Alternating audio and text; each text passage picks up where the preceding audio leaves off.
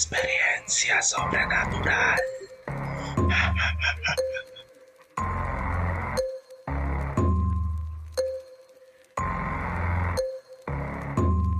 Saludos, bienvenidos a su programa Experiencia Sobrenatural. Con este servidor, mi nombre es Rep y quiero darle la bienvenida. Antes que nada, como siempre, quisiera recomendarle el canal, que se suscriban, den like y dejen sus opiniones en la caja de comentarios. Si tienen alguna experiencia sobrenatural, nos la pueden enviar al correo, el cual es experiencia sobrenatural 01 gmail.com. Como nos la pueden enviar por Facebook o Instagram. Estamos en TikTok también. Como experiencia sobrenatural. Y en el día de hoy le vengo a contar dos historias de hombres lobo. Con este relato finalizamos el año.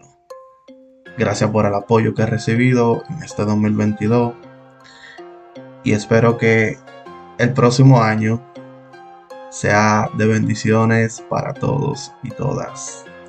Los hombres lobo son una figura recuente en la mitología y la literatura fantástica.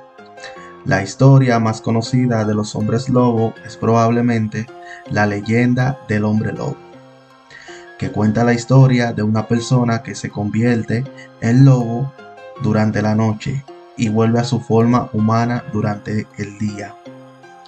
Esta transformación se dice que se produce por maldición o porque la persona es maldecida por alguien. En la mitología griega, el hombre lobo se conocía como el licántropo. Era un ser humano que se transformaba en lobo durante la noche y que durante el día volvía a su forma humana.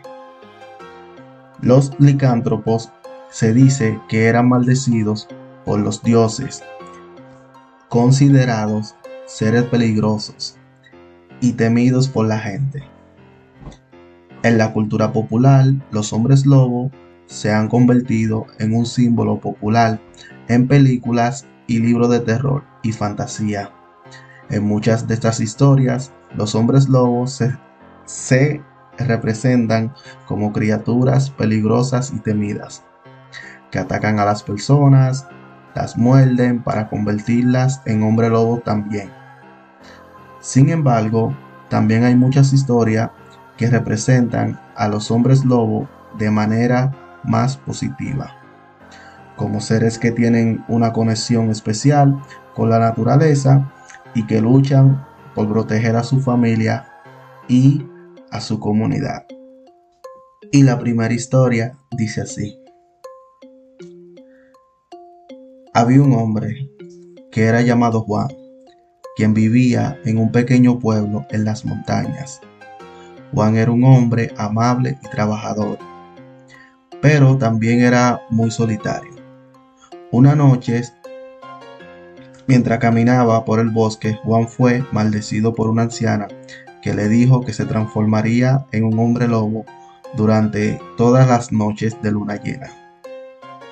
Al principio, Juan intentó luchar contra la maldición, pero era demasiado fuerte para él. Así que durante las noches de luna llena se transformaba en un hombre lobo y vagaba por el bosque, aunque intentaba controlar su instinto. A veces se veía tentado a atacar a los animales que encontraba en su camino. Un día, Juan se encontró con un grupo de hombres lobo que le dijeron que él también era uno de ellos y que debería unirse a su manada. Juan se resistió al principio, pero finalmente aceptó su destino y se convirtió en el líder de la manada. A partir de ese entonces, vivió en paz con sus compañeros hombres lobo, protegiendo el bosque y a su comunidad. La segunda historia dice así. Era una joven llamada Sofía, quien vivía en una pequeña ciudad junto a su familia. Sofía era una chica inteligente y valiente, pero siempre se había sentido un poco fuera de lugar. Una noche, mientras volvía a casa del trabajo, tarde, Sofía fue maldecida por un hombre lobo que le dijo que se transformaría en una hombre lobo durante todas las noches de luna llena. Sofía intentó ocultar su maldición a su familia y a sus amigos, pero cada vez que se transformaba en hombre lobo, sentía que estaba perdiendo el control de sí misma. Decidió confiar en un amigo de la infancia que le había dicho que él también era un hombre lobo. Juntos aprendieron a controlar sus transformaciones y a vivir en paz con sus dones sobrenaturales. A medida que Sofía y su amigo se hicieron más fuertes, comenzaron a defender a su comunidad de otros hombres lobos peligrosos que querían causar daño. Sofía se dio cuenta de que a pesar de su maldición, podía usar su poder para hacer el bien y proteger a las personas que amaba. Y esta han sido las dos historias de Hombre Lobo. Espero que le, haya, hayan gustado, disculpen, y que la hayan disfrutado. Gracias por todo, mi gente, gracias por el apoyo. Recuerden que estamos en todas las plataformas digitales.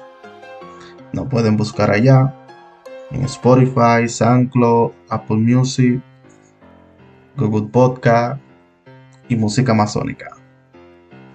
Les deseo feliz año nuevo, lleno de bendiciones, de prosperidad y paz.